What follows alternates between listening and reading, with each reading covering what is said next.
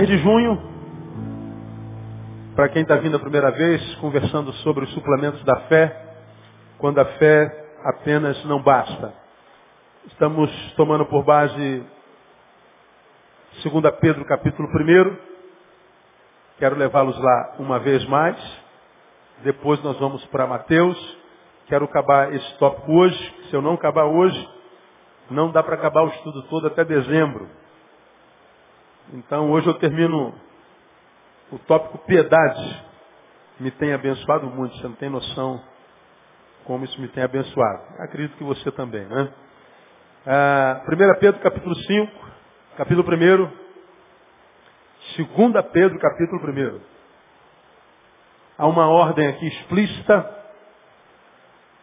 do Espírito através de Pedro que diz assim, por isso mesmo vós, empregando toda a diligência, acrescentai a vossa fé. Acrescentai. Então tem fé? Tem. Então acrescente a ela a virtude, a ciência, a ciência domínio próprio, domínio próprio perseverança, perseverança piedade, a piedade fraternidade, a fraternidade amor. Por quê?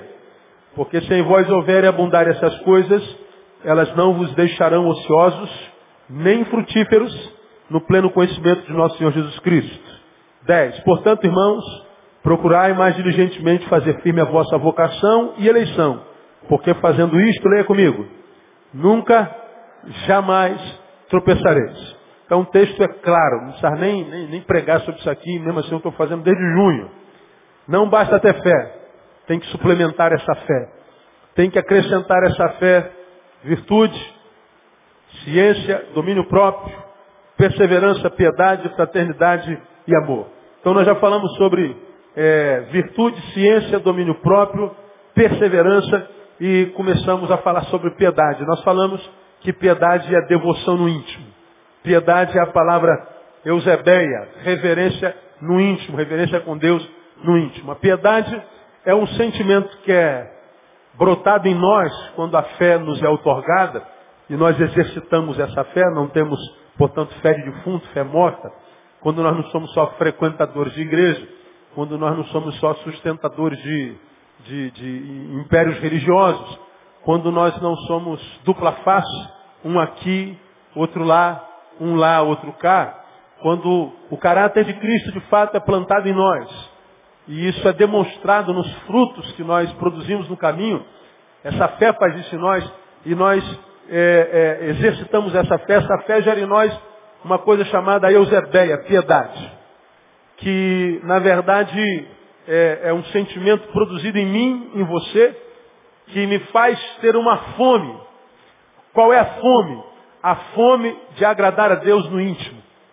Uma fome de, de, de fazer valer a pena o sacrifício de Jesus na cruz do Calvário por mim. É um desejo que brota em mim, também por meu esforço, que me, me faz viver uma vida que existe para fazer Deus sorrir. Uma vida que se preocupa com o que Deus pensa de mim. Que de tal forma é apaixonada por Ele, que faz-me ter uma relação com Ele não em função do que Ele pode me dar, mas em função do que Ele é.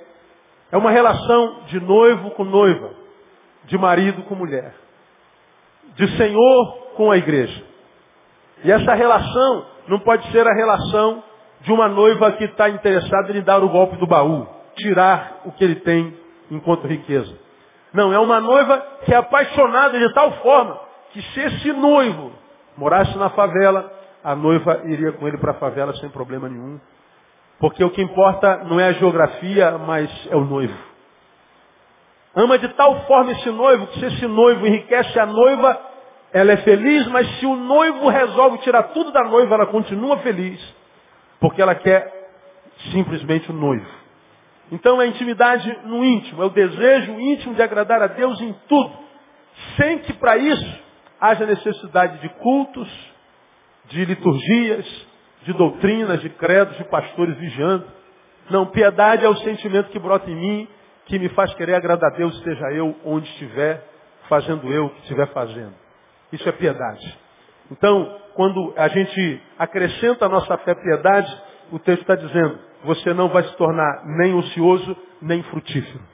Tua vida vai frutificar. Do teu interior vai de fato fluir rios de águas vivas. E diz mais, nunca, jamais tropeçareis. Então, a, a, é claro que eu não preciso comentar quando a gente vê tanta gente tropeçando e caindo, quando a gente vê tanta gente infrutífera, quando a gente vê tanta gente frustrada com Deus, como eu falei na gotinha de sabedoria, certamente, se você for analisar a vida, não há essas virtudes, esses suplementos na fé. E não haver esses suplementos na fé, irmão, nem me escandaliza, mas nem um pouco. O que me escandaliza, aliás, não é a palavra escandaliza, o que me, me deixa a boca aberta é ver o quanto que as pessoas não têm isso e nem buscam. É, se satisfazem muito acomodadamente com a péssima qualidade de vida que têm. Isso me deixa estupefato. É, me encontrar com gente que está infeliz e se entrega a essa infelicidade estando de posse de uma riqueza tão grande como a palavra, como a igreja de Deus e o Deus da igreja. Então nós falamos sobre isso e temos, temos acompanhado. Aí nós fomos a Mateus capítulo 5, vamos a Mateus capítulo 5, mostramos à igreja alguns exemplos cabais de piedade, de devoção no íntimo, no sermão da montanha. E nós falamos aí em Mateus 17, 18, falamos sobre Jesus e as leis. Ah, para, para os escribas e fariseus, justiça maior é a letra, o que vale é o que está escrito. Para Jesus não, para Jesus a lei maior é a lei do coração, é a lei do amor. Falamos sobre Jesus e homicídio, 21 a 23. Para a lei, o homicida é quem tira a vida biológica de alguém, para Jesus não. Para Jesus é qualquer um que mata alguém na sua história. Homicida para Jesus é qualquer um que apague o outro da sua história só porque o outro errou. É a incapacidade de perdoar. Quando eu risco alguém da minha história, eu estou cometendo um assassinato, estou cometendo um homicídio. Falei sobre isso. Jesus e o adultério. Ah, para a lei, adulterar é colocar o pintinho no buraquinho errado. É, é a prática, é o coito. Para Jesus não. Para Jesus é o seguinte, pensou em colocar o pintinho lá? Pensou, então já adulterou. E por que, que Jesus fala que o adultério não é uma prática carnal, é uma prática mental? Para que quem mentalizou não se julgue superior a quem praticou. Para quem mentalizou, trate com misericórdia quem praticou. Ou seja, não seja um juiz. Não seja um adúltero, mas também não seja um juiz. Falamos sobre isso um tempão. Jesus e o juramento. Para Jesus, quem jura, mente. E quem é verdadeiro não precisa jurar porque tem caráter. Não é? Ninguém precisa é, assinar papel, ninguém precisa é, dizer nada. Empenhei a palavra, empenhei. Então, está cumprido. Porque eu sou de Deus. Isso é piedade. E hoje, eu quero falar com vocês de Mateus 5, 38 a 48. Está aberto aí, amém? Ódio e amor em Jesus. Ouvistes o que foi dito? Olho por olho e leia. Dente por dente. Diga, olho por olho, dente por dente. Repita, se furar o meu olho, eu furo o olho dele. Se quebrar o meu dente, eu quebro o dente dele. É o que está escrito, é a lei. Eu, porém, vos digo que não resistais ao homem mau. Mas a qualquer que te bater na face direita, leia. Oferece-lhe também a esquerda. E ao que quiser pleitear contigo e tirar-te a túnica, larga-lhe também a capa. Se qualquer te obrigar a caminhar mil passos, vai com ele dois. Dá a quem te pedir. Não voltes as costas ao que quiser de que emprestes. Ouviste o que foi dito? Amarás a teu próximo e odiarás teu, teu inimigo? Eu, porém, vos digo, amai aos vossos inimigos e orai por quem? Pelos que vos perseguem, para que vos torneis filhos do vosso Pai que está nos céus. Porque ele faz nascer o seu sol sobre maus e bons e faz chover sobre justos e injustos. Pois se amardes aos que vos amam, que recompensa tereis? Não fazem os publicanos também o mesmo? E se saudardes somente os vossos irmãos, que fazeis demais? Não fazem os gentios também o mesmo? Sede vós, pois, perfeitos, como é perfeito o vosso Pai Celestial. Como é que eu entendo esse texto aqui, irmão? Esse texto aqui é a biografia, a biografia, à luz da pós-modernidade do verdadeiro otário. Escandalizou? É a biografia à luz da pós-modernidade, quase transmodernidade do verdadeiro otário. A lei dizia olho por olho, dente por dente. Eu, porém, vos digo, olha, se alguém bater na tua face direita, o que, que você faz? Oferece a esquerda. Se alguém tirou o teu casaco, ele está dizendo, tira a camisa e dá para ele também. Se ele falou, tu vai carregar isso aqui um quilômetro comigo, carrega dois. Tá bom, tá liberado. Não, não. Agora eu vou carregar mais um. É um otário, né? Se o cara te fez mal, faça-lhe o bem. Se ele te odeia, ame-o. Se ele te negou algo, água, vai na casa dele e cava um, cava um poço artesiano para ele. Te negou pão, vai lá no Carrefour e faz uma compra para o mês todo. Como, pastor? Como? Comigo não, pastor. Comigo. Aqui se faz, aqui se paga. Sou barraqueira mesmo e eu não levo desaforo para casa. Isso é, isso é o comum, isso é o natural. Isso é o que acontece, isso é o espírito desse tempo. O que Jesus está dizendo aqui? Para a lei, é amor para quem ama e ódio para quem odeia. Agora pense comigo. Amar a quem me ama. Odiar a quem odeia. Tem sentido ou não tem? Humanamente falando. Sim ou não? Tem. Não é racional? Eu amo os que me amam. E os que me odeiam, eu também odeio. Ou pelo menos não amo. Isso é racional. Tem sentido. Mas vem Jesus e diz assim, não. Ame a quem te ame, mas ame também a quem te odeia. Isso é racional ou irracional? É quase irracional. É utópico. Portanto, para quem ainda tem dúvida, viver o Evangelho é viver uma utopia. Viver o Evangelho é viver quase que o antinatural. Viver o Evangelho é viver contra a natureza. Portanto, viver o Evangelho, embora seja simples, não é fácil. O Evangelho não é uma filosofia de vida para frouxo. O Evangelho não é uma qualidade de vida para gente que não consegue ir contra si mesmo. Porque lutar contra o próximo é fácil, irmão. Lutar contra o outro é mole. O cara me fechou, eu vou atrás dele, xingo a mãe dele.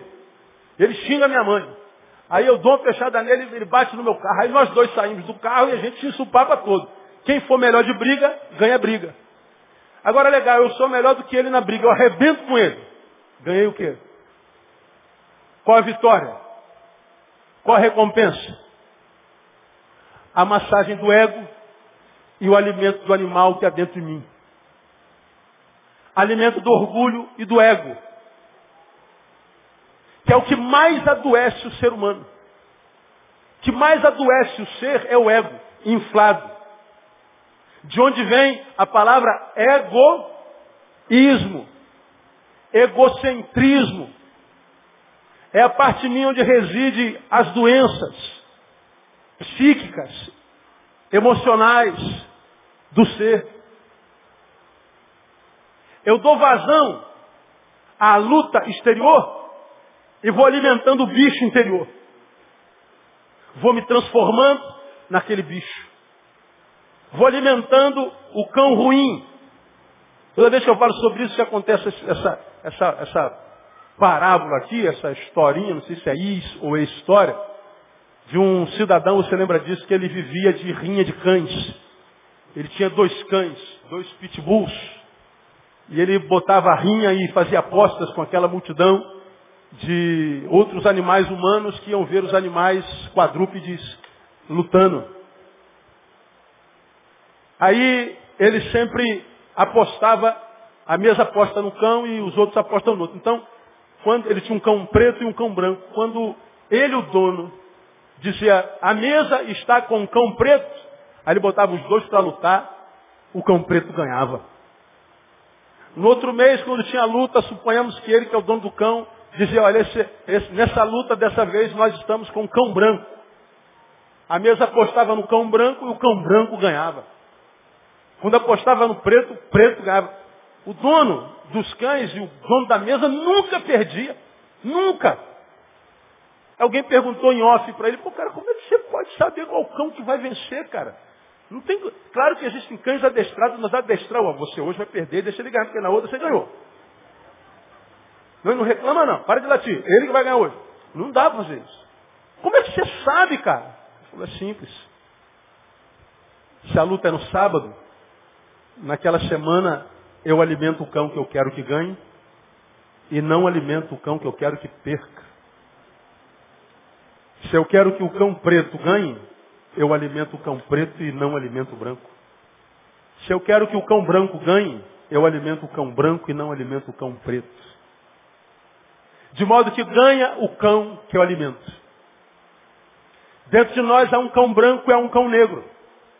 Domina a minha vida o cão que eu alimento. Do que, que Jesus está falando aqui? Se alguém te faz mal, não retribua mal por mal. Ame-o. Mas peraí, Senhor, isso é irracional. Eu estou lhe chamando para irracionalidade. Eu estou lhe chamando para utopia. Eu estou lhe convidando a fazer pelo teu próximo o que eu fiz por você. E o que você ora sempre. Perdoa as minhas dívidas.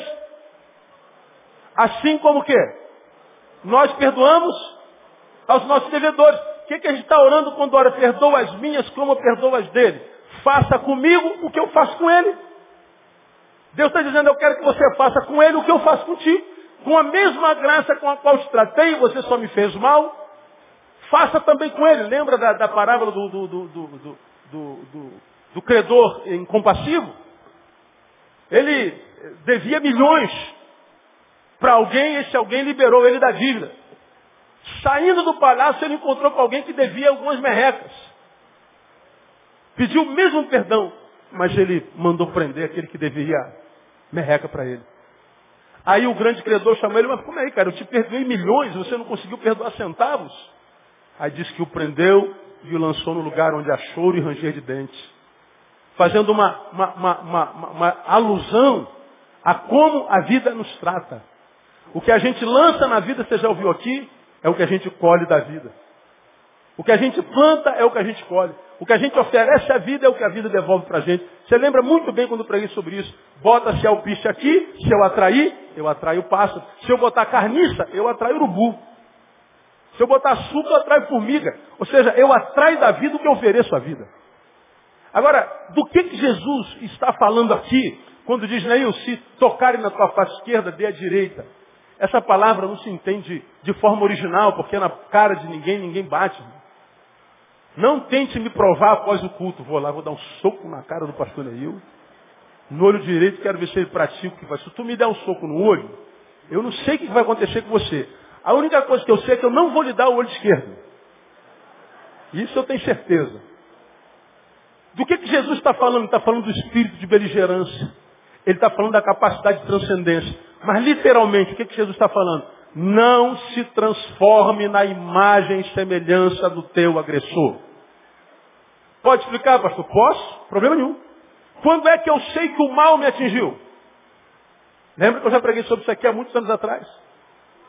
Quando é que eu sei que o mal me alcançou?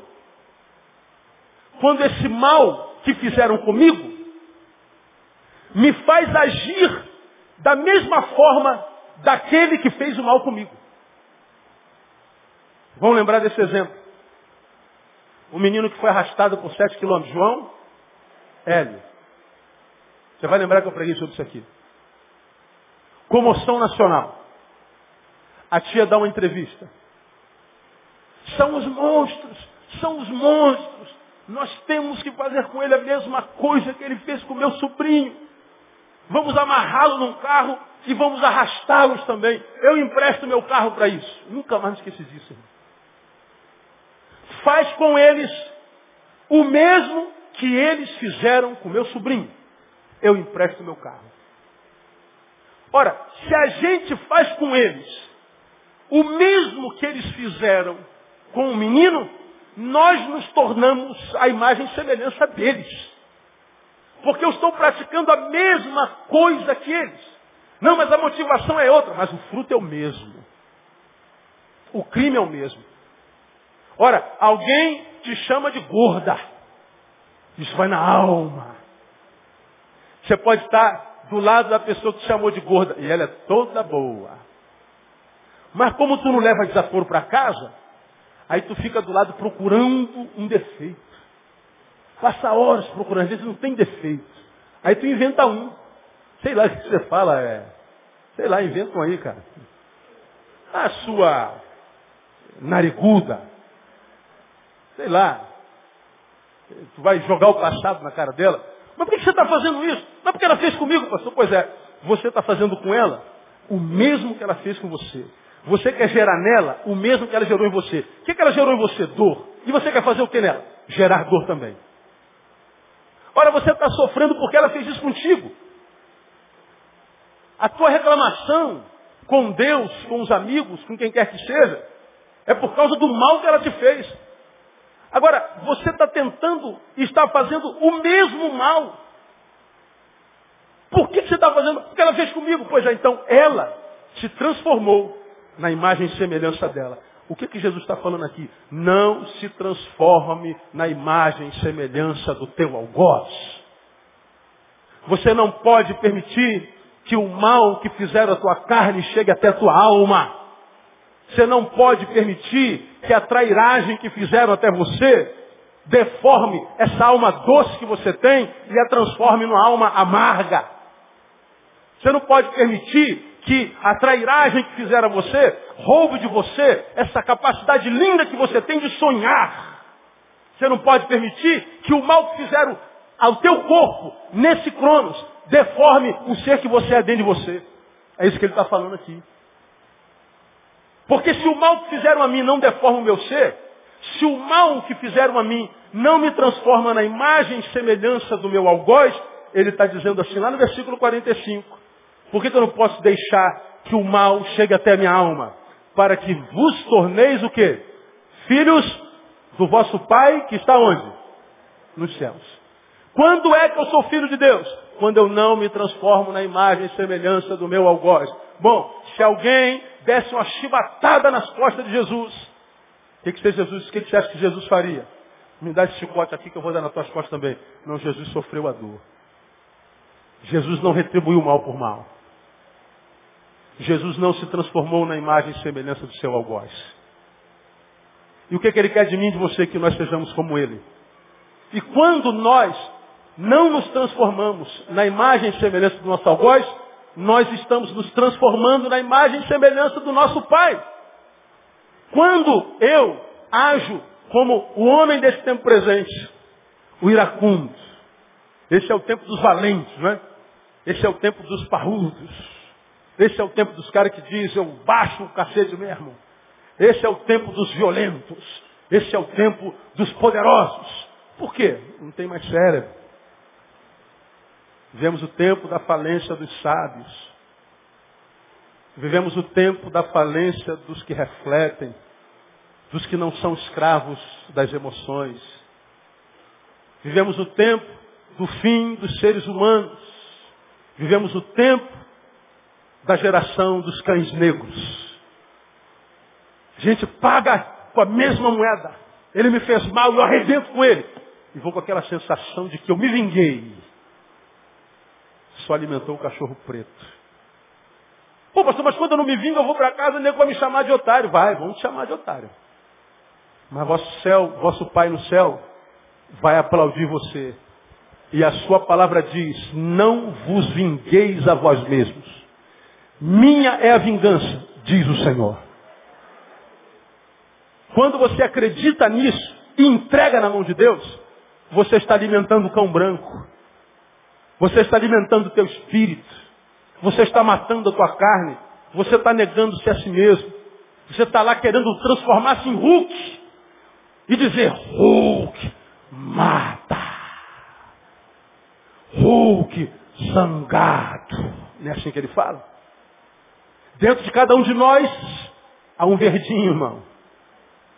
Que se pisar no nosso pé, rasga a nossa roupa todinha. Só não rasga a calça, engraçado, né? Rasga tudo, mas a calça fica intacta. Graças a Deus, né? Louvado seja o nome do Senhor. A gente, a gente fica irado e a gente quer quebrar tudo. E olha, quebrar tudo dá um sabor horrível para a carne. Como quem diz, fiz justiça. Mas justiça não compete a nós, é que está o problema. A justiça pertence ao Senhor, irmão. Irmãos, eu, eu, eu poderia dar um milhão de exemplos para vocês aqui de como Deus faz justiça. Um milhão, sabe? Eu podia listar, ticar cada um. Podia dar nomes em que a gente viu Deus fazendo justiça assim com o seu dedinho, com o sobre. Casos e acasos que aconteceram na igreja, na história, na rua, com calúnias, atitudes, omissões, em que você foi o alvo, mas você não abriu a sua boca. Ou quando abriu a boca, contou só a verdade. E deixou que fizesse juízo sobre você. E ao chegar em casa, disse, Senhor, está nas tuas mãos. E você vai vendo dedinho mindinho de Deus tocando. Um a um. Porque lá na Bíblia está escrito, a teu respeito, a meu respeito, aquela palavra não é palavra só para pastor, não. Não toqueis nos meus ungidos. Quantos são ungidos de Deus aqui? Essa palavra é contigo, irmão. Não toqueis nos meus ungidos.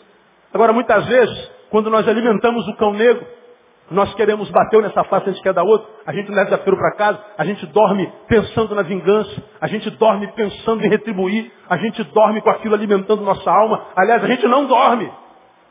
A gente perde o sono, porque há alguma coisa dentro de nós sendo gestado. O algoz fez mal a mim, me traiu, me caluniou, me passou a perna, me denigriu. O que acontece com todo mundo, basta estar tá vivo, basta estar tá vivo. E você então vai fazer justiça com a tua mão, com a tua boca. Vai pagar com a mesma moeda. E você se esquece que você está tomando o lugar de Deus na tua vida. Filho, não é teu papel. O papel da vingança é meu. O papel da justiça é meu. Fica na sua. Sofre a aflição. Muitas são as aflições do justo. Você está sofrendo, mas como justo. Fica tranquilo. Consciência está limpa, filho, tá? Descansa. Porque eu sou teu Deus, meu nome é justiça. Não se transforme na imagem e semelhança do teu algoz. Dá para entender, Sidney, essa palavra? O e-mail, o e-mail do irmãozinho. É isso. Entrega na mão de Deus. Acabou. Aí ele diz assim, porque se eu amar só quem amo, é que recompensar nisso. O traficante também ama. Se eu fizer bem só para quem me faz bem, olha, o estuprador também. Mas ele está dizendo, nós somos chamados para ver uma instância superior. Nós somos chamados para viver valores contra a cultura ou contraculturais. Está todo mundo remando em direção às suas emoções, suas tensões, seus tesões. E o Senhor está dizendo, não, você não é escravo do teu corpo, nem das tuas emoções. Você é senhor delas. Então rema contra a maré. Mas Senhor, é difícil. Onde é que está escrito que seria fácil? Qual lugar da Bíblia está escrito que seria fácil? Lugar nenhum. Preguei sobre isso também já alguns anos atrás. Mas pastor, está muito difícil. Eu não estou entendendo essa dificuldade toda, pastor. Mas, meu Deus, tá, uma coisa está complicada demais, mas quanto mais eu oro, mais o assombração me aparece. Está muito difícil. E eu sempre digo mesmo, mas onde é que está escrito que seria fácil, irmão? Quem disse isso? De onde você tirou a ideia que seria fácil? Quem foi que falou? Onde foi implementado esse saber de que seria fácil? Qual é o problema da dificuldade? Como é que se vence dificuldade? Com perseverança. Está difícil, persevere. O irmão, não deu certo? Ah, pastor, não aguentei, foi muito difícil. O problema está na dificuldade então? Não, na ausência de perseverança. Por isso que a Bíblia diz, aquele que perseverar até o fim, esse será salvo. Quem perseverar até quando? O fim. Mas não, a gente acredita que vai ser fácil. Não vai, irmão. Agora, essa verdade aqui tem a ver com o quê? Com relação à piedade. É porque quando a ofensa vem, a que mais dói não é a coletividade, é na individualidade. Estava vendo outro dia a Fazenda. É uma aula de sociologia. Comportamento humano. Nossa, dá para fazer uma tese de cada um deles. Lá tem uma lourinha chamada Janaína, você está acompanhando? Se isolou primeiro do seu próprio grupo. Ora, eu isolado, por que, que eu estou isolado? Por causa de vocês. É, mas eles quatro estão juntos, só você que não está. Ah, eles me rejeitaram. De onde tirou essa ideia? Deslocou-se dos grupos, tentou se unir a outros. Logo, lógico, nós somos seres sociáveis. Por isso que Jesus diz que não tem como andar sem grupo, nem no mundo espiritual. Ele está dizendo assim, quem comigo não ajunta, faz o quê? Olha, se você não está no meu grupo ajuntando, filho, no mesmo tempo você está em outro grupo espalhando. Quem não é comigo é o quê? Contra mim. Não existe em cima do muro, não. Não existe centrão, não. Ou você é de direita ou você é de esquerda. Quando você sai de um grupo, está no outro, consciente ou inconscientemente. Então ela tentou se ser adotada por outro grupo, não conseguiu. Ela está andando isolada na fazenda. Pelo menos os dias que eu vi, ela estava sempre isolada. Sempre. Por que isso? Pela incapacidade de lidar com o contraditório, com o adverso, com a rejeição. Não, não, não acompanhe toda hora, todo instante, mas você pode observar daqui para frente. Por que, que está só? Alguém é culpado. Alguém a conduziu para aquele buraco, para aquele canto. Isso não é verdade, irmão. Pessoas podem me conduzir, conduzir você para onde quiser. Me enfie dentro desse buraco aqui. Legal, me jogaram aqui. Permanecer aqui depende de mim. Eu posso aqui dentro do buraco ficar chorando e dizendo para todo mundo por que, que eu caí no buraco. Foi o João, foi a Maria, foi meu pai, foi minha mãe, foi o pastor, foi o Papa, foi o diabo, foi Deus. Ah, legal, já estou de posse da informação de quem te jogou aí, mas tu continuas aí. Já sei o culpado, mas tu continuas aí. Saber a causa do buraco, da dor, não resolve o problema da dor. Eu tenho que tomar atitude, eu tenho que sair daqui. Eu tenho que fazer a minha parte, eu não posso me entregar. E há muitos de nós que está vivendo entregue, prostrado, falido, uma vida sem sentido, está envelhecendo, está perdendo tempo, a estima vai baixando, e o diabo vai comprimindo para baixo, daqui a pouco está em depressão, não consegue mais tudo, não adianta achar culpado. O que tem que mudar é postura. Ah, foi meu pai. Sim, já sabemos. Fala sobre isso todo dia há 20 anos. O que teu pai fez contigo nós já sabemos. O que você fez com o que teu pai fez contigo? Ah, eu me acovardei. Pois é. Não é o que o senhor está dizendo aqui. Não, pastor, então vou, vou, me vingar, vou me vingar do teu pai. Não, não se vinga não, filho. Porque se vingar dele é ir para voltar para o buraco que você vai alimentar o cão negro. Libera teu pai. Perdoa aquele cabra, perdoa aquele marido maldito que você teve. Perdoa aquela mulher que te traiu, perdoa. Aquele bendito daquele vizinho que bota aquela caixa com funk voltado para o teu quarto. Pô, mas pastor, vai me chamar de otário? Deixa de chamar de otário. Você, na verdade, vai estar colocando brasa viva sobre a cabeça dele, queimando consciência. E você vai ver, irmão, que fazer o que a palavra diz tem que ser feito é fazer a vontade de Deus. E fazer a vontade de Deus, tenha certeza, é plantar para a vida e para a vida eterna. É o que Deus está falando aqui através dessa palavra. É o que Ele está dizendo. Eu não vou conseguir acabar hoje, ainda tinha motivação e recompensa. Dá, dá para terminar quarta-feira que vem. Então, ah, para a lei, amor a quem ama, ódio a quem odeia. Para Jesus, amar a quem ama e amar a quem odeia. Para a gente não sair daqui se sentindo culpado, deixa eu só relembrar o que já ministrei aos irmãos no passado. Quando a Bíblia fala de amor, ela não fala na mesma, na mesma perspectiva do que a poesia. Porque na poesia, o amor é sempre um sentimento. O amor é só um sentimento. Mas no Evangelho não. O amor não é só um sentimento, o amor é uma atitude. O amor ele pega, ele é materializável, é materializado, ele é concreto, não é só abstrato. Porque seria completamente utópico impossível amar o meu inimigo com o mesmo sentimento que eu amo o meu amigo. Como que eu vou sentir pelo cara que me roubou o mesmo que eu sinto pelo cara que me deu o carro que foi roubado? Como é que eu vou sentir pelo amigo mesmo que eu sinto pelo? Não sinto, não, não tem como, irmão.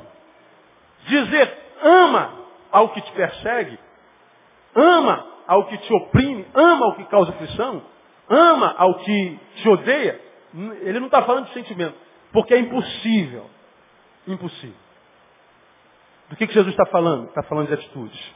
Bom, se teu amigo, Neil, te pedir pão, e você tiver só um, o que, que você faz? O que, que você faria? Diga para mim. Dividiria. Faça o mesmo com teu inimigo. Se teu inimigo te pedir pão, você só tem um. Morra de fome, desgraçado. Quer saber de você? Você dane-se. Menos de você seria uma benção. Não. Tem vontade de fazer a divisão do pão? Não. Mas o que a Bíblia diz para eu fazer? Para dividir. Faça o que a Bíblia diz que você tem que fazer. Mas pastor, esse cara, há dois anos atrás, quando eu mais precisei desse miserável, ele me negou o mesmo pão. Pois é. Não se transforme na imagem e semelhança dele. Mostre para ele que você é de Jesus. Mostre para ele que você é nova criatura. Mostre para ele o que, que o Evangelho de Jesus faz na vida de um homem. Dê e diz, Deus te abençoe. Você não só vai matar a fome dele, mas quando você virar as costas, esse cara vai falar assim, rapaz, esse cara está me dando o que eu neguei a ele há dois anos atrás. Esse cara está fazendo por mim o que eu não fiz para ele há tantos anos atrás. Que vergonha, ó, queimando consciência. Você não só pode salvar esse corpo da fome, como pode salvar essa alma do inferno. Quem salva uma alma do inferno, a Bíblia chama de sábio. E os sábios, diz a palavra, herdarão honra. Quando você divide o pão com ele, você está alimentando o cão branco. Você plantou uma semente. Vai colher mais cedo ou mais tarde. Quando você dá um pão ao inimigo, você está plantando. Quando você estiver no vale da sombra da morte, no deserto especial, vai aparecer aquele pão do lugar de onde você jamais imaginaria pudesse aparecer. Como que aconteceu isso? Ah não, esse pão você plantou há 20 anos atrás, se lembra não? Mas não lembro, pois é. É provérbios, né? Lança teu pão sobre as águas, porque depois de muitos dias o achará. Acabo lembrando dessa reflexão que eu já fiz na gotinha de sabedoria. Se eu for no meio do mar, com uma canoazinha, com um pedaço de pão francês, jogar o pão na água, aí Jesus diz, vai embora. Depois de muitos dias você volta. Aí tu pega a mesma canoinha, um, uma semana depois e volta. O pãozinho vai estar lá? Não. Pô, como, é que eu, como é que eu vou achar um pão, pastor? Se eu deixar o pão na água, o que, que vai acontecer? Os peixinhos vão lá e comem. Pois é. Tu volta depois de muitos dias e joga um anzol. O mesmo peixinho comeu teu pão e engordou. E você vai pegar o peixinho mais gordo. Você está colhendo teu pão de volta. É evangelho. Agora você fica com medo de jogar o pão. Mesmo que a Bíblia tenha dito, jogue. Você retém o pão. Volta depois de muitos dias, o peixinho morreu. De fome. E você morre junto. Dá para entender, não? Simples assim. Lança teu pão, irmão.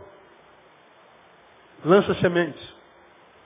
Aqui eh, eh, talvez você entenda, porque eu sou tão racional, tão tão pouco refém dos meus corações, do meu coração, dos meus sentimentos. Ah, eu tento ajudar a tantos quantos eu posso. Deus sabe. Eu só não faço o impossível. Não me peço fazer impossível que eu não faço. E nem morro por ninguém por quem Jesus já morreu. Jesus já morreu por você, eu não preciso morrer mais. Faço tudo que eu posso para ajudar alguém. Todavia, quando eu vejo alguém que não se ajuda, não faço mais nada por esse alguém. Porque fazer seria liberá-lo de uma dor que talvez seja a única forma pela qual ele se salve, pela dor. 99,9% das vezes que me encontro com gente que não está suportando a vida, plantou o que está colhendo. E quando não plantou o que está colhendo, o que está colhendo não vai colher por muito tempo. É só uma forma de Deus tentar ensiná-lo alguma coisa para te preparar para receber algo grande lá. Porque se a dor que você está sentindo não faz parte da tua história, essa dor vai sair daí. Agora, se essa dor faz parte da tua história, quem tem que mudar essa história é você com postura. Fazer a tua parte. Esforçar-se um pouco mais.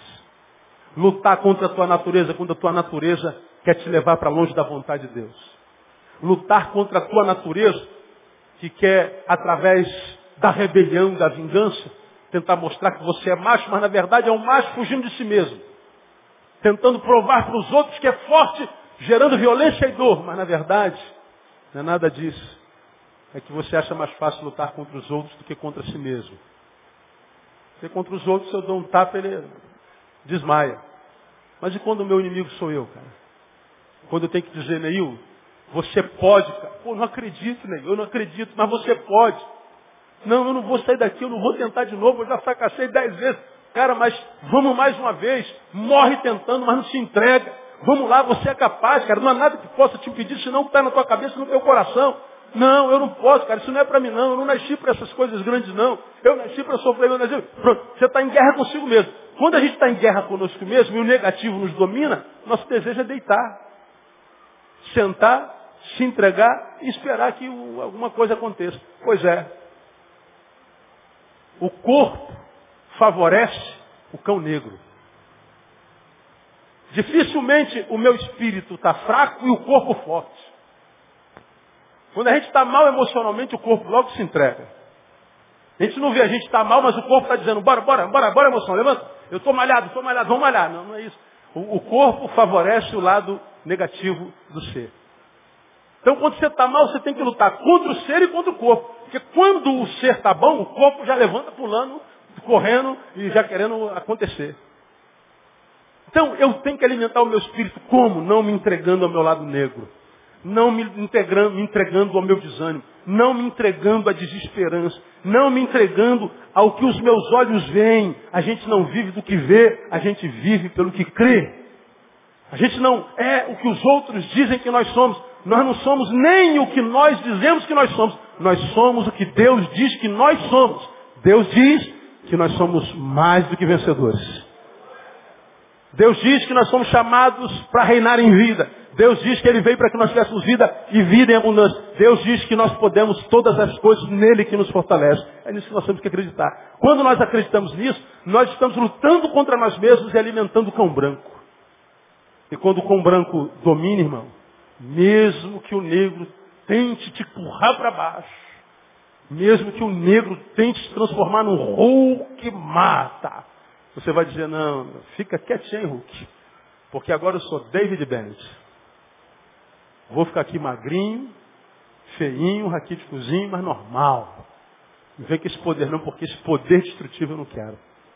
Ter poder só para destruir não é ter poder, irmão. É ser escravo desse poder. Tem poder não quem tem poder para matar. Tem poder quem tem poder para gerar vida. Tem poder não quem tem poder para fazer mal. Tem poder quem tem poder para não se entregar ao mal que quer fazer. Esse é poderoso. Então, meu amigo, não se entregue a esse lado negro que há dentro de você. Porque ele há dentro de todos nós. Deus nos abençoe com essa palavra. E que nos ajude a ser aquele que nós somos dentro do coração dele. Dentro do coração dele, irmão, nós somos um ser perfeito. Nós somos um ser mais que vencedor por causa daquele que nos amou. Aplauda ele bem forte. Os caras pé, vamos embora. Domingo estamos juntos? Se Deus permitir, vamos orar ao Senhor. Aleluia. Ó Deus, muito obrigado. Porque a tua palavra é viva e eficaz e penetra mesmo, Deus, entre juntas e medulas, vai ao cerne da nossa alma. Deus, eu te louvo porque há tantos aqui nesse lugar que ainda te ouvem e acreditam na tua palavra. Tantos, ó Deus, que eu sei que o lado branco foi alimentado nessa noite. E que por causa do alimento nesta noite, vai vencer o lado negro nos próximos dias, quiçá meses e anos, no nome de Jesus. Ó Deus, nós não queremos ser aquilo que nós queremos ser, nós queremos ser aquilo que somos no teu coração. Liberta-nos de nós, Deus. Ajuda-nos a negarmos a nós mesmos. Ajuda-nos a remarmos contra a maré. Ajuda-nos a viver a utopia do Evangelho. Ajuda-nos a viver a tua palavra, ainda que nós sejamos rejeitados por essa geração. Ajuda-nos a sermos aceitos pelo Senhor. Tu conheces, ó Deus, as dores, as lutas, as dificuldades, os inimigos dos teus filhos nesse lugar. Eu quero profetizar vitória no nome de Jesus. Seja lá onde for que a guerra tem sido travada, que esta guerra seja vencida pelos teus filhos para a glória do nome de Jesus. Profetizo a Deus vida abundante, vida no Espírito, vida em santidade. E agora, Deus, leva-nos da tua casa para a nossa e ajuda-nos a chegarmos à nossa sãos e salvos, porque nós pedimos isso no nome de Jesus, o nosso Senhor que reina. Amém e aleluia. Vamos com Deus, Deus abençoe você. Até domingo, se Deus quiser. Não saia sem dar um abraço no teu irmão.